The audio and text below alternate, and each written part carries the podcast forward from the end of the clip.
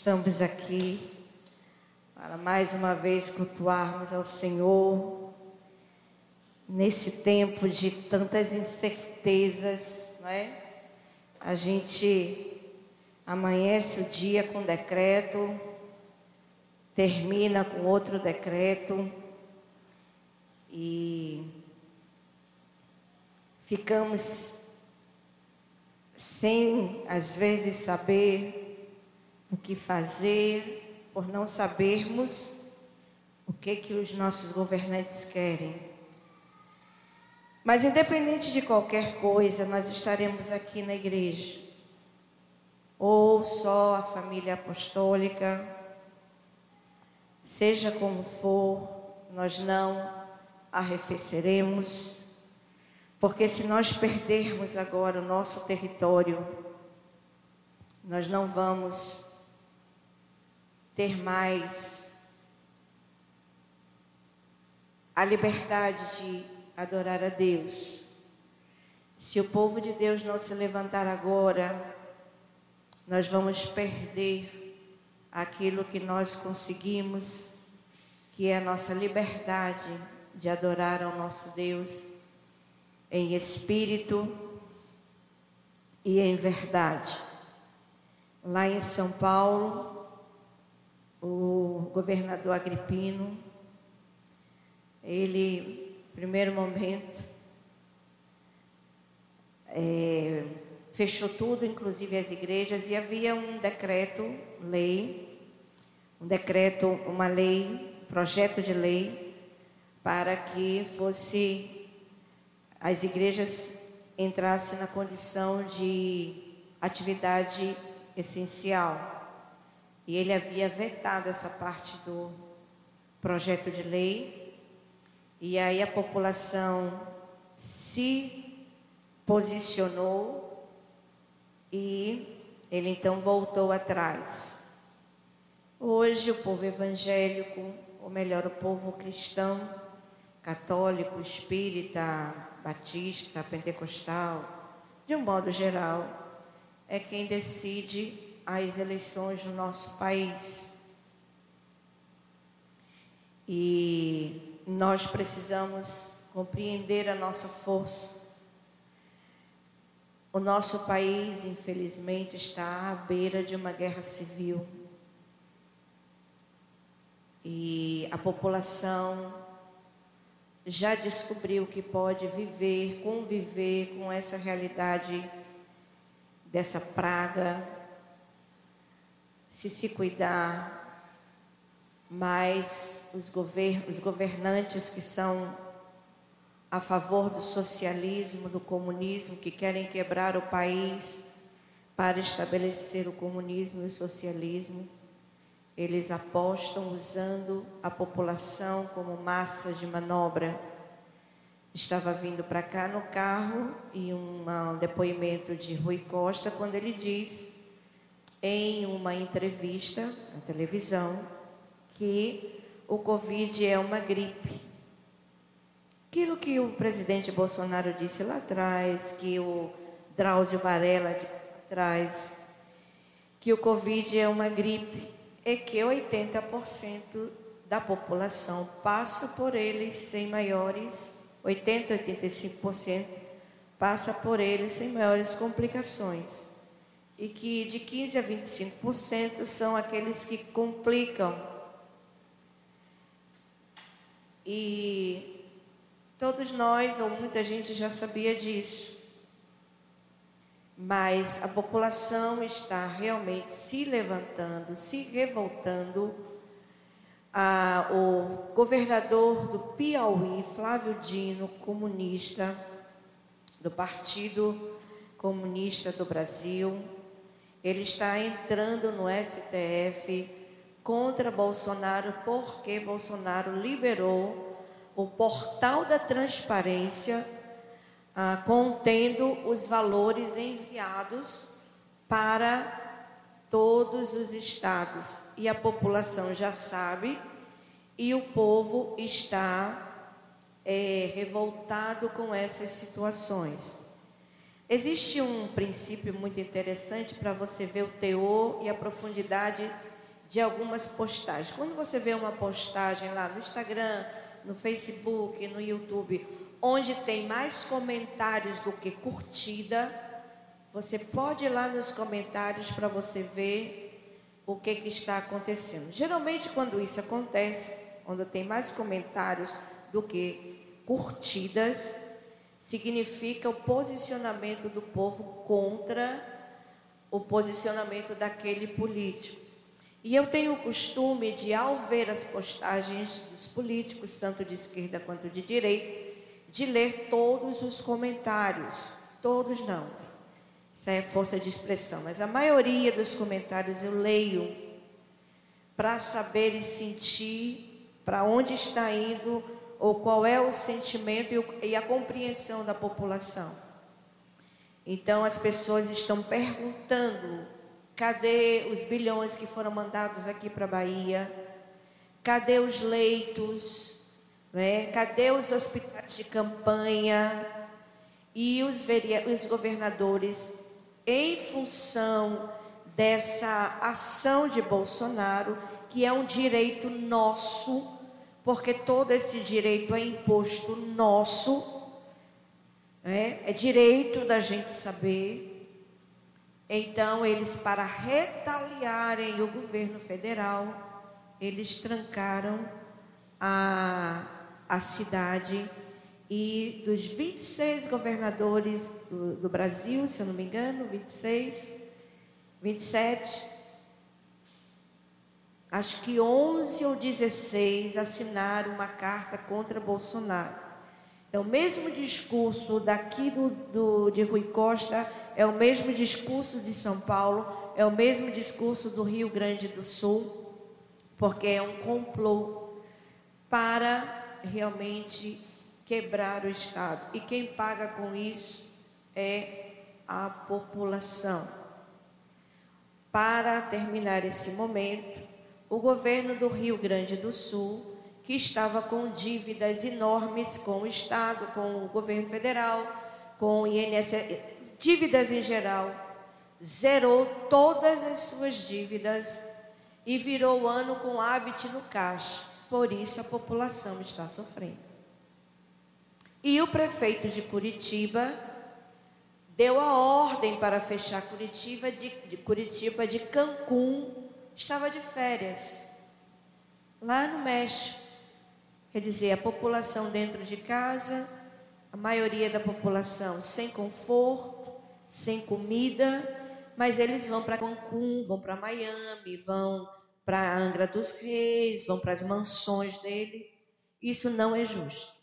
E está chegando o tempo da gente realmente é, se posicionar e dizer para que viemos. Não ignoramos a questão do vírus, precisamos nos cuidar sim, Precisamos manter a nossa sanidade, a nossa emoção e a nossa saúde bem cuidada, porque no final das contas é isso que temos que fazer. E para terminar esse momento, a vacina Coronavac saiu, Coronavac saiu hoje nos jornais que ela é, não combate a cepa que veio de Manaus. A cepa que teve lá em Manaus, que se espalhou, que ele é praticamente ineficiente. Então, hoje eu vi reportagens sobre a, todo esse trabalho de falsos positivos que eles estão também investindo sobre isso. A pessoa vai lá, não está nem com Covid, está com algum sintoma de gripe mesmo, e aí dá o positivo. Então, todas essas coisas estão acontecendo. Parece teoria da conspiração, né? Mas não só parece, é. E nós vamos ficar espertos e nos cuidar. Amém? Abra sua Bíblia no livro de 1 Reis, capítulo 17.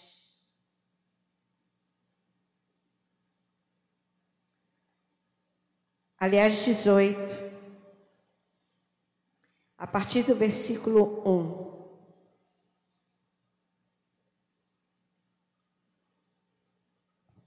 Diz assim: Passou-se um longo tempo, no terceiro ano, a palavra de Adonai veio a Eliarro, vá, apresente a Acabe, e eu derramarei chuva sobre a terra. Quando Eliarro foi e apresentou a Ahave, a fome de Shomron em Samaria era devastadora.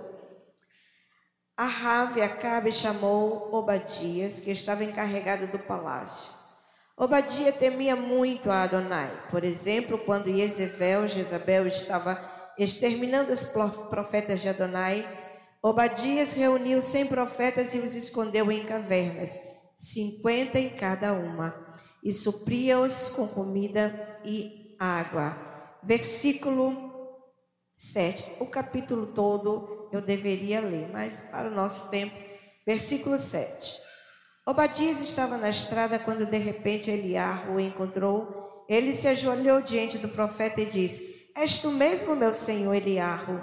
O profeta respondeu: Sim, sou eu. Vai e diga a seu senhor que Eliarro está aqui. Versículo 20. Acabe enviou a palavra a todo o povo de Israel e reuniu todos os profetas no Monte Carmel. Eliarro pôs-se diante do povo e disse: Por quanto tempo vocês ficarão pulando para frente e para trás entre duas posições? Se Adonai é Deus, sigam-no. Mas se Baal é Deus, sigam-no. O povo não lhe respondeu nenhuma palavra. Então Eliarro disse ao povo: Eu apenas, eu, eu, apenas eu, sou o único profeta de Adonai, o que resta.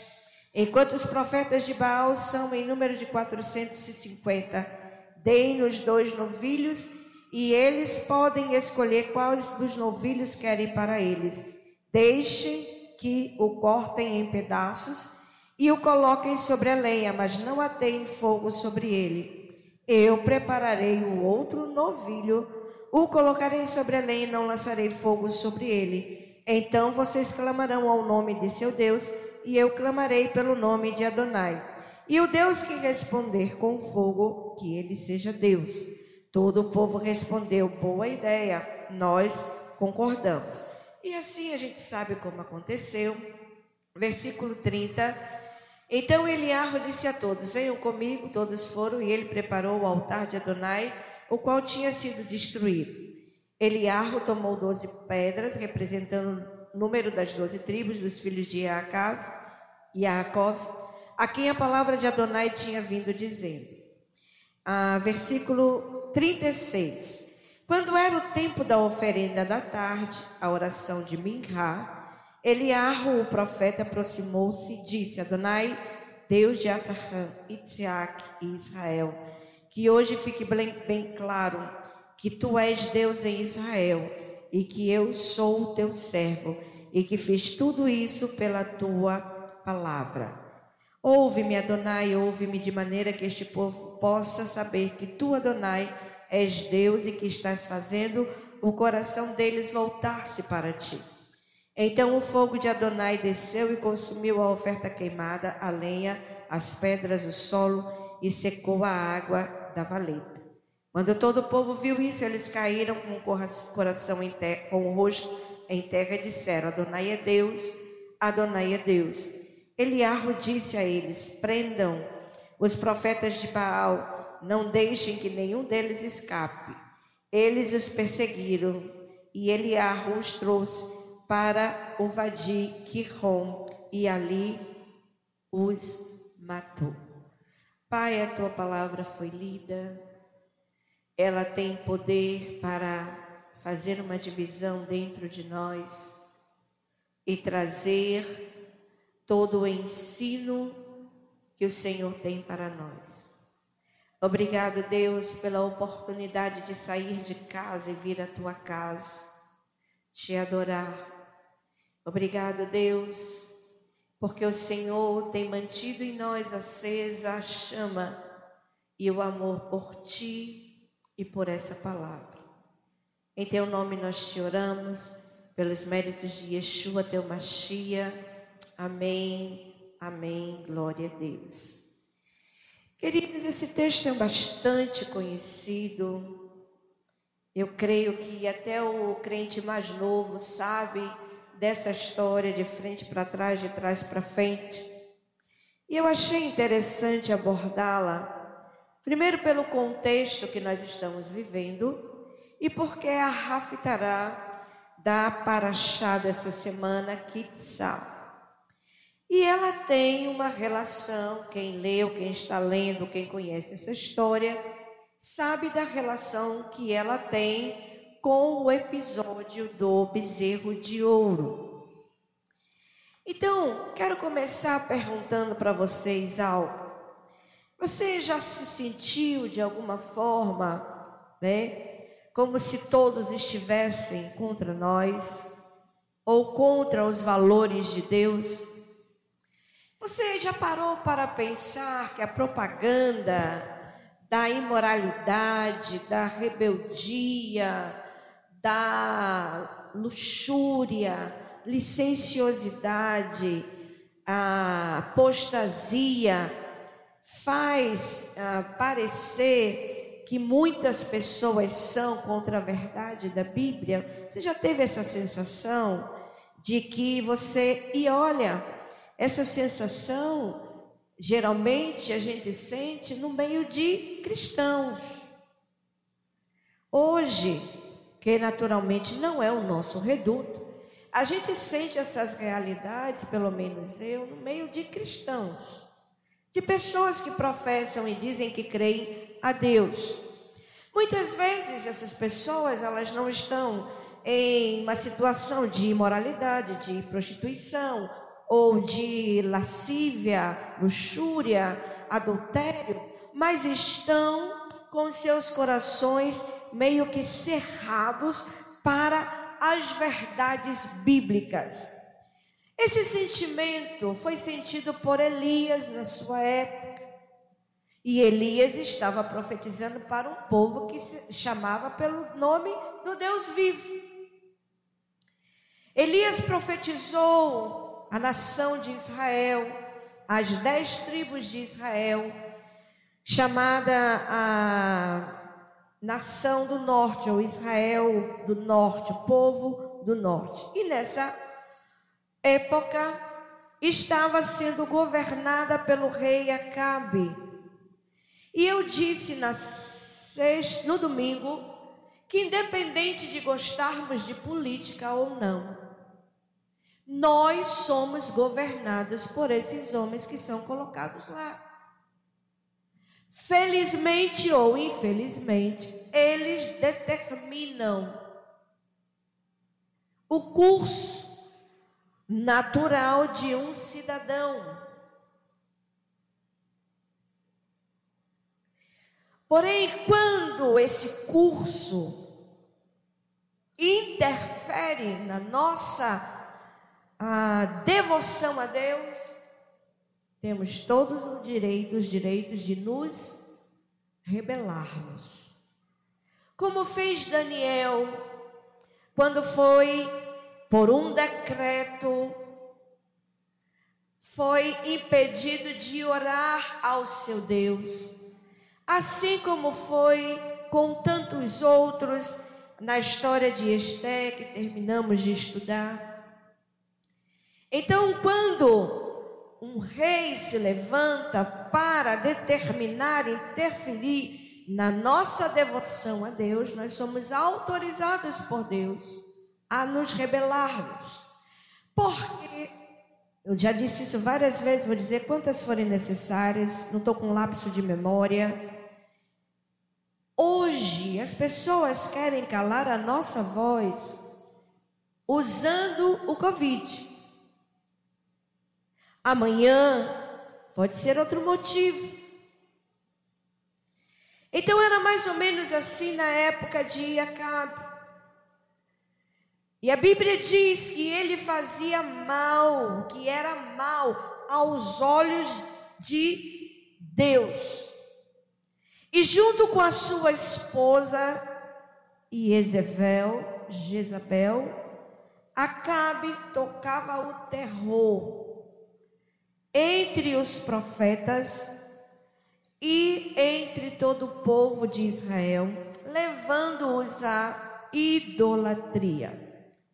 Primeiro livro de Reis, no capítulo 16, 33, a Bíblia vai dizer que Acabe foi, conseguiu ser pior do que todos os reis juntos que o antecederam. Ele levou o povo a se voltar para Baal, um deus pagão, e rejeitar a Adonai como único Deus verdadeiro. E em Israel, por conta disso, o povo estava dividido. Domingo passado eu ministrei a experiência de Elias sair da zona de conforto.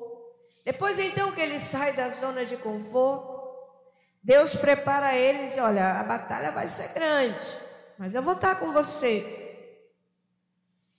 E depois que ele vai para o palácio dizer a Acabe que haveria seca e fome, desencadeou-se então uma grande perseguição a Elias.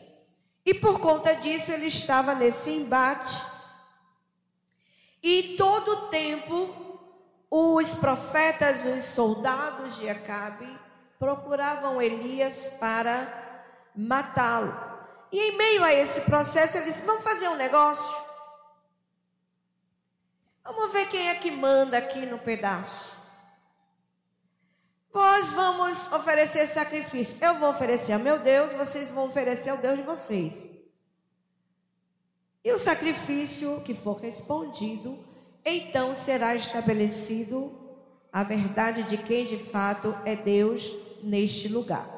Então, de acordo com o texto, eles foram para o Monte Carmelo. É um lugar muito lindo, inclusive, geralmente, quando nós vamos a Jerusalém, a Israel, nós vamos lá fazer nossas orações e queimar nossos pedidos. O Monte Carmelo em hebraico significa Keren El, ou o vinhedo de Deus. E ele fica num lugar, determinado lugar eh, de onde você está, há uma visão muito linda das cidades do sul, como Raifa, e o rio Quirron, e o vale de Jezreel, o vale da decisão. Então, o Monte Carmelo era um dos lugares altos. E neste lugar chamado Vinhedo de Deus, o povo de Israel que se tornou idólatra sacrificava a Baal no Monte Carmelo e eles sacrificavam a Baal, como disse, e a Asherá, que era uma deusa, a deusa da fertilidade da Sidônia. E ela era representada por árvores frutíferas. Então, neste lugar, onde era sagrado, vinhedo de Deus, e por ser um lugar alto, o povo de Israel, idólatra, sacrificava a Deus neste lugar.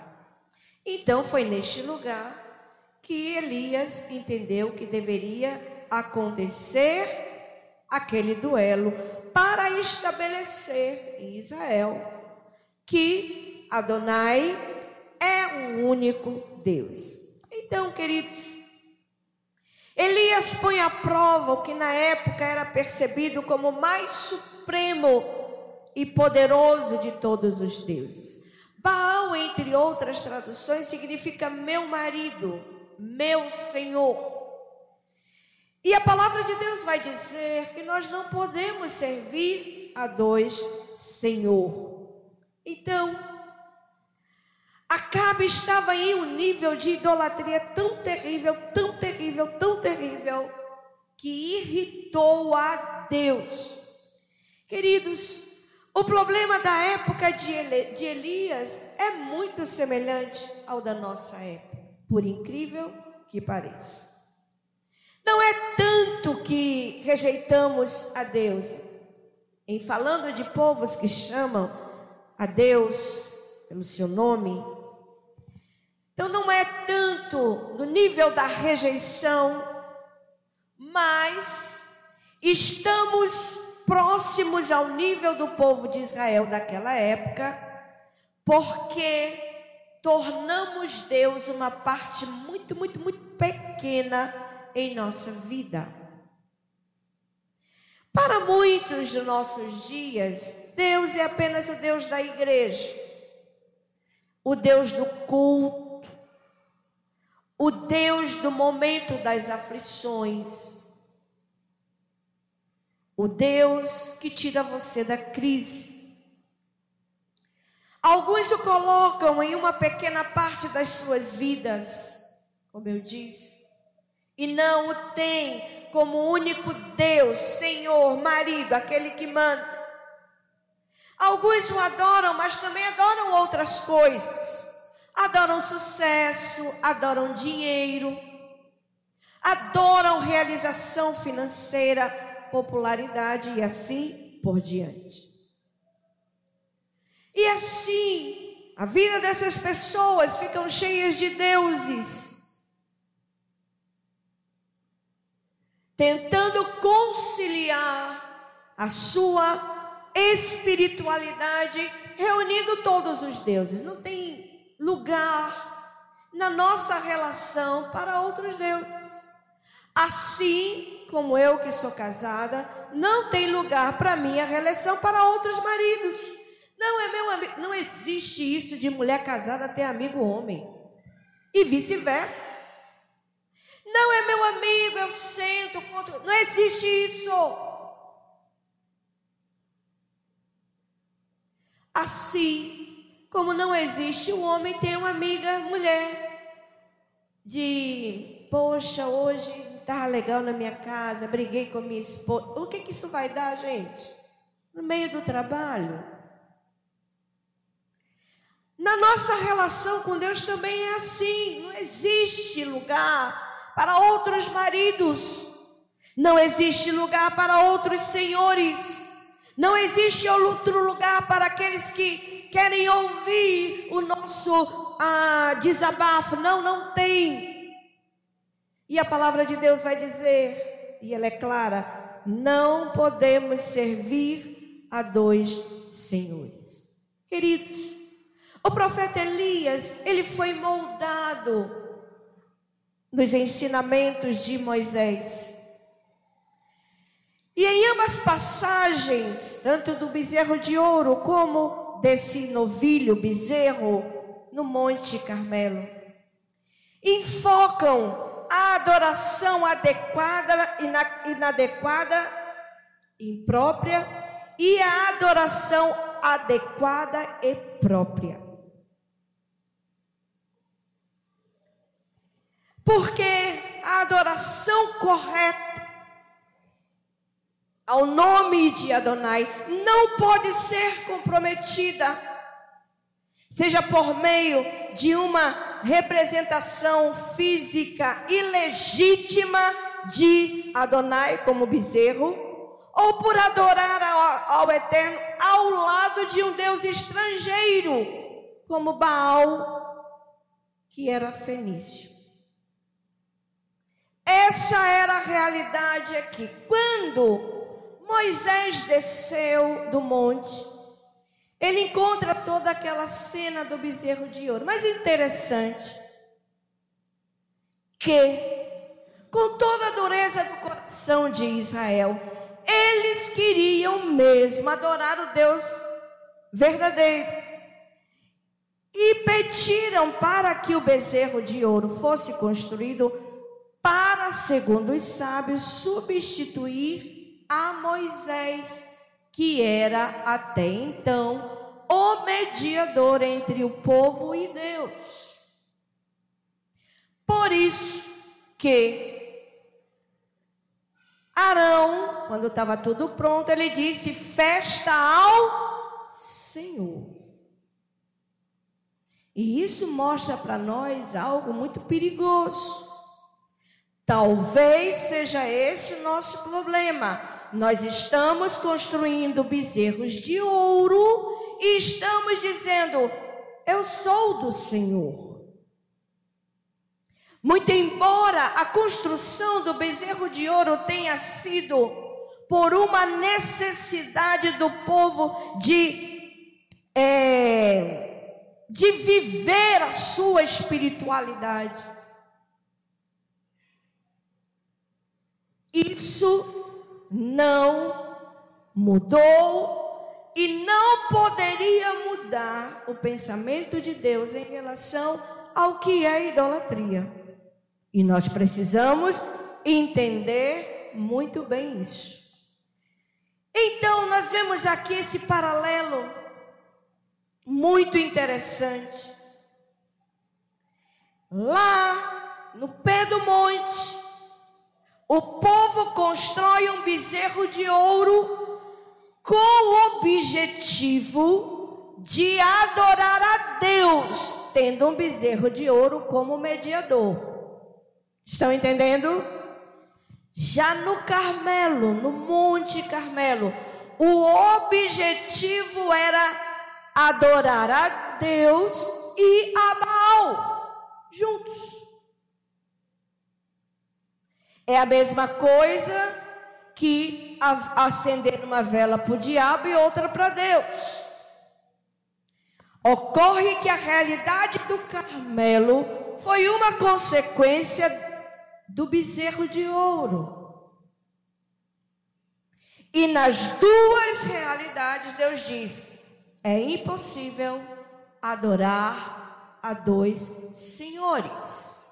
Mesmo que você queira um bezerro de ouro para como mediador para você chegar até Deus, ou mesmo que você queira adorar a Deus e a Baal, não existe estas possibilidades. E foi no Carmelo que Elias, o grande e majestoso profeta, anulou de vez a possibilidade de haver idolatria diante de Deus. Ocorre que o povo tinha que escolher. E ele perguntou: por que essa Bíblia traz uma tradução que dá para você fazer uma imagem. Era assim: eles iam para Deus, faziam as rezas, os cultos, a, as orações, né, cumpria todo o ritual da Torá e depois ia para a, adorar e sacrificar Baal no monte, numa espécie de sincretismo religioso. Então eles ficavam mesmo, ora pulavam para o lado de Deus, ora pulava para o lado de Baal, e Deus, através da boca de Elias, pergunta: Até quando vocês vão ficar pulando entre dois senhores? Até quando vocês terão duas opiniões acerca de Deus?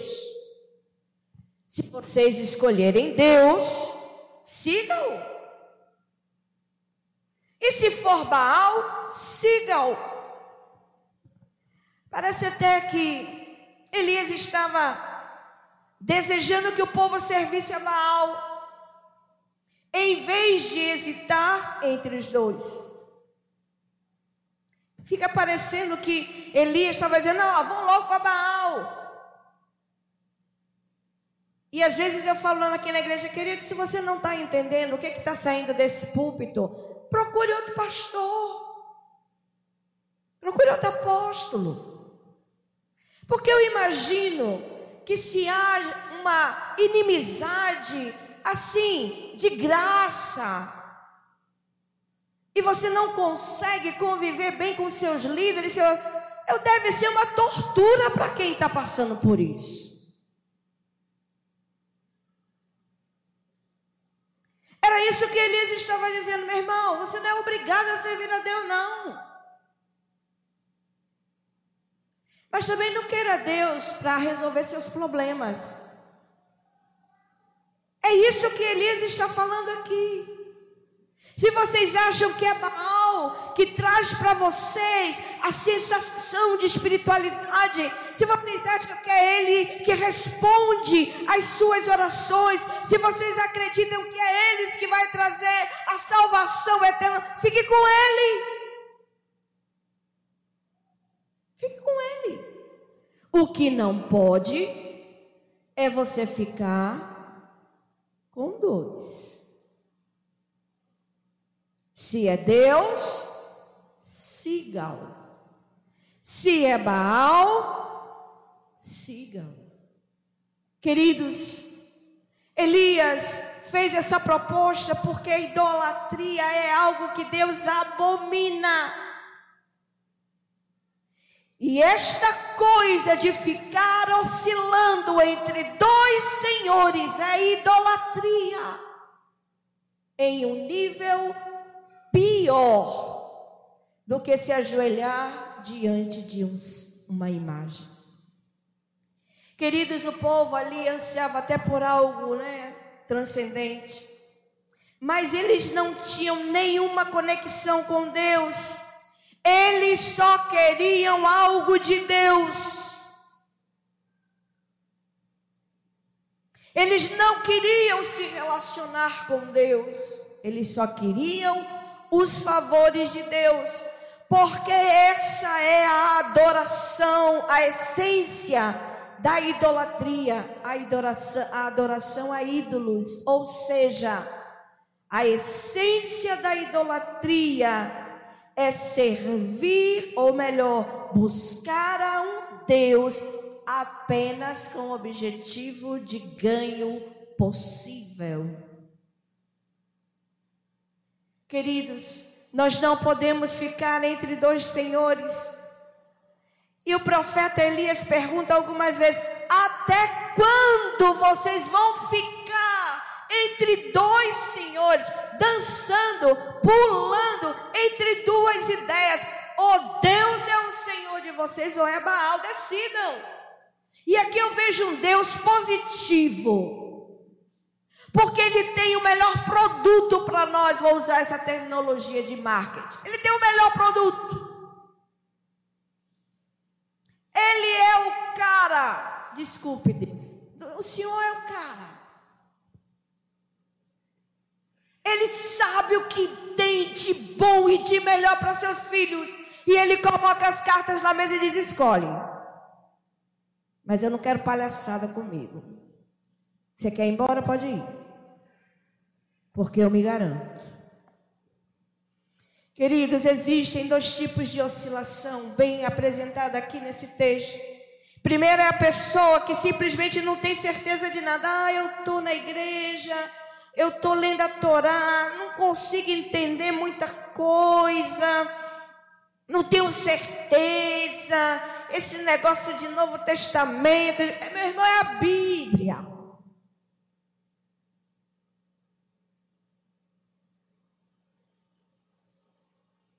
Não sei, negócio da Torá. E agora? Meu irmão, se decida. Mas você já se decidiu, né? Graças a Deus. O segundo tipo de oscilação é a pessoa que realmente não se importa quem serve, ela quer ser abençoada. Não importa se ela está adorando a Baal, a fulano de tal, que eu não vou dizer aqui o nome, não vou evocar nome de outras entidades aqui. Não importa se é a Maria, se é a José, não importa. Ela quer ser abençoada. Ela só quer o ganho. Queridos, preste atenção.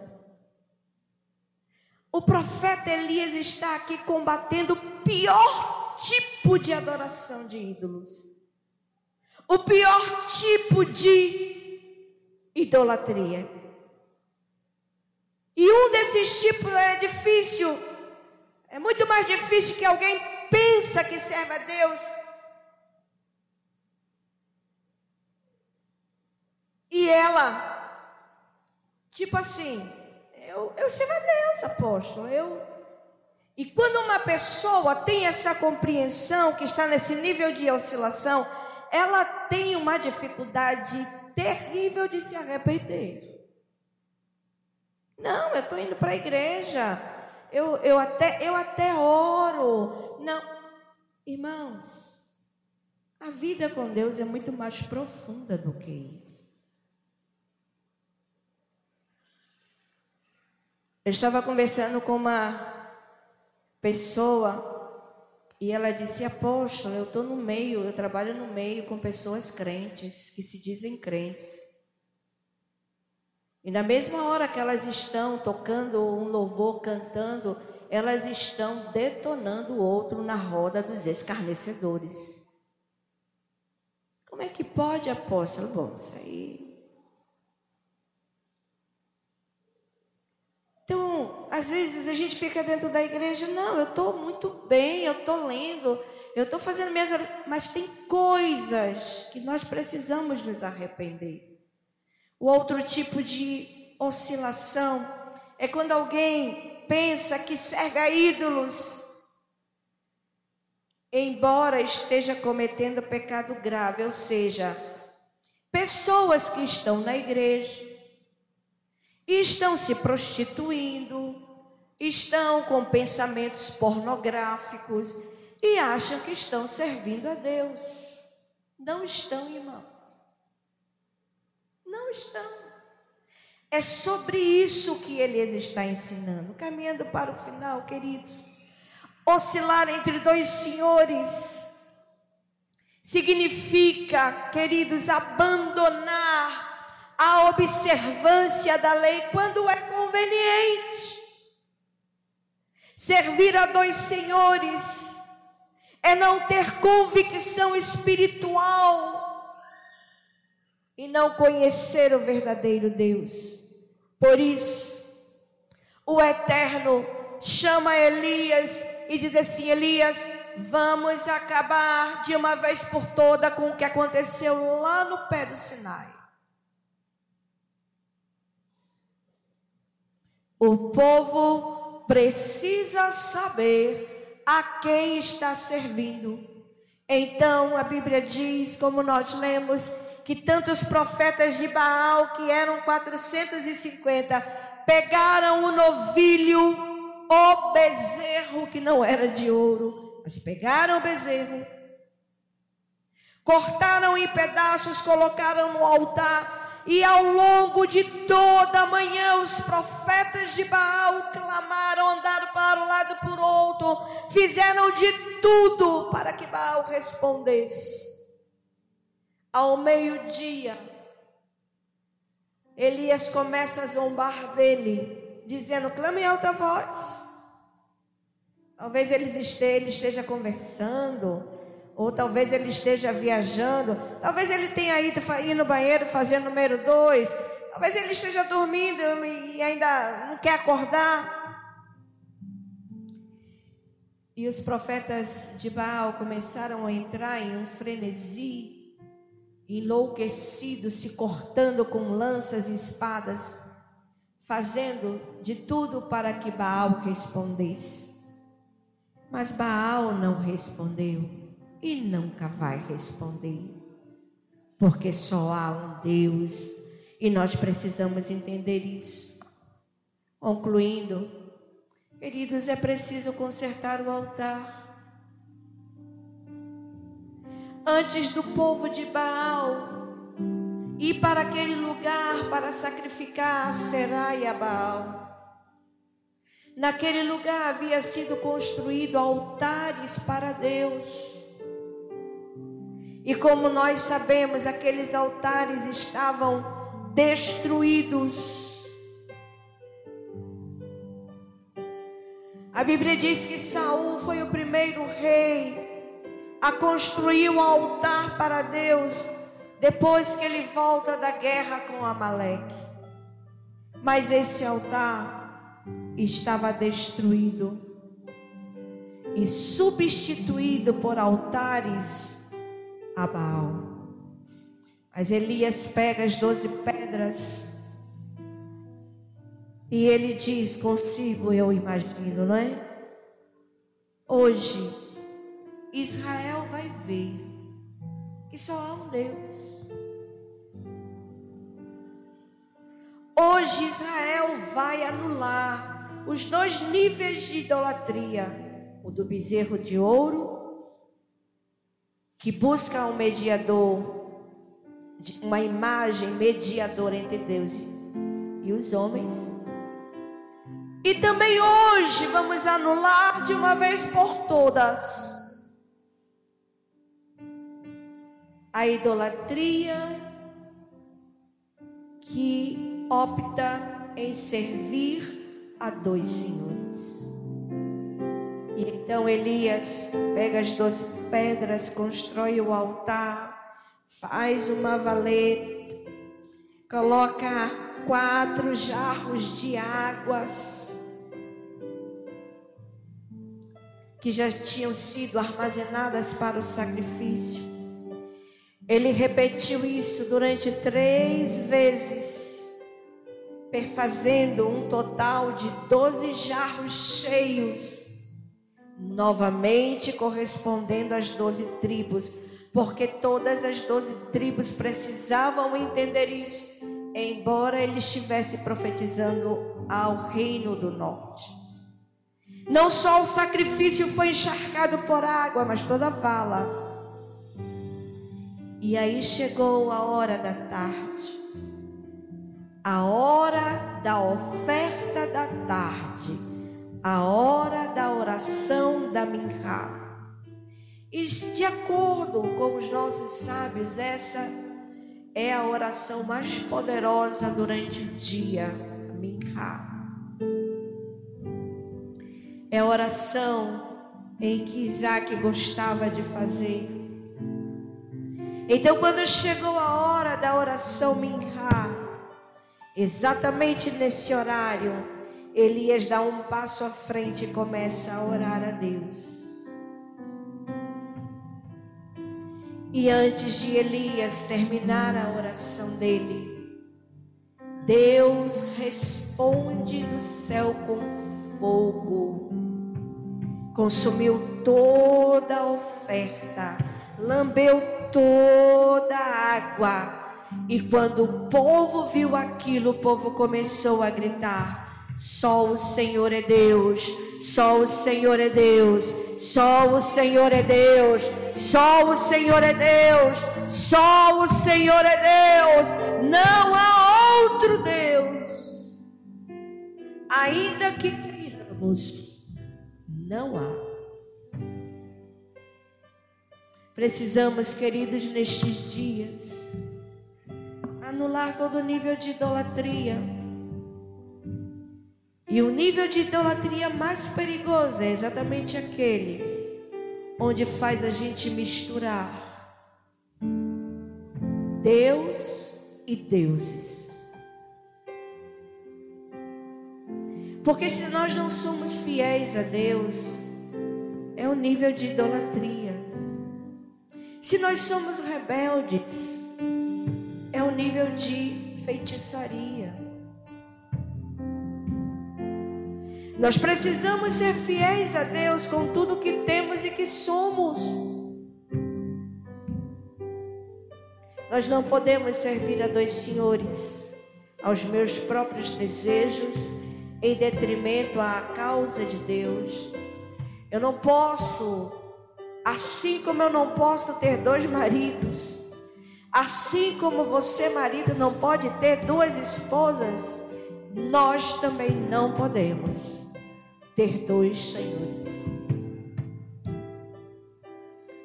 Porque com dois senhores a gente já vai mal das pernas, servindo só a um. Imagine dois. Ocorre que um, o verdadeiro, é aquele que recebe o nosso culto. E o da idolatria é aquele que a gente, ou que muitos, buscam para ter algum benefício próprio. Isso também é idolatria. Que Deus nos incomode nesse tempo, onde as coisas parecem ser, mas não são que nós possamos todos os dias dizer: não há outro Senhor diante de nós. O meu marido, do ponto de vista espiritual, é o meu Senhor, é o meu amo, é Adonai Tsevaot, o único que pode mandar fogo do céu e destruir todo governo que se levanta contra o nome dele. Baixe a sua cabeça. Pai, nós precisamos escolher todos os dias quem é o nosso verdadeiro Senhor. O nosso Senhor não são os problemas que enfrentamos. Não serviremos, Senhor, a Baal, travestido de problemas, dívidas, circunstâncias adversas. Nós não nos dobraremos a essas realidades. Mas o nosso Baal também pode ser um desejo que o Senhor abomina, um desejo escondido. Mas nós estamos nessa noite para te dizer: nós escolhemos ao Senhor. Ajude-nos a nos fortalecer em Ti e em todo tempo oferecermos sacrifícios a Ti com um coração convicto de que não há outro Deus como o Senhor. Obrigado, Pai, por isso. Em teu nome nós oramos. Amém. Amém. Glória a Deus. Vai ficando em pé, vamos cantar essa canção.